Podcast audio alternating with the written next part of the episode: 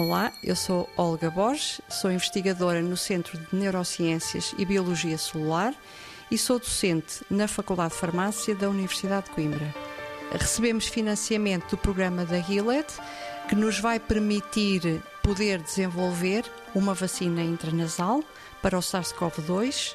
A vacina consiste em desenvolver um adjuvante para a mucosa nasal, mas também para vários tipos de antigénios, que são eles a, a proteína, que está presente à superfície do vírus SARS-CoV-2, e uh, material genético, nomeadamente uh, RNA e DNA, possa ser entregue também por esta via, pela via intranasal.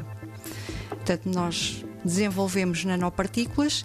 Estas nanopartículas, por um lado, elas serão capazes de estimular as células do sistema imunitário e, por outro lado, estas nanopartículas têm que ser capazes de reter o antigênio o máximo tempo possível na mucosa nasal para que efetivamente a probabilidade deste antigênio poder ser internalizado pelas células que estão presentes na mucosa nasal, eh, essa probabilidade seja uma probabilidade alta.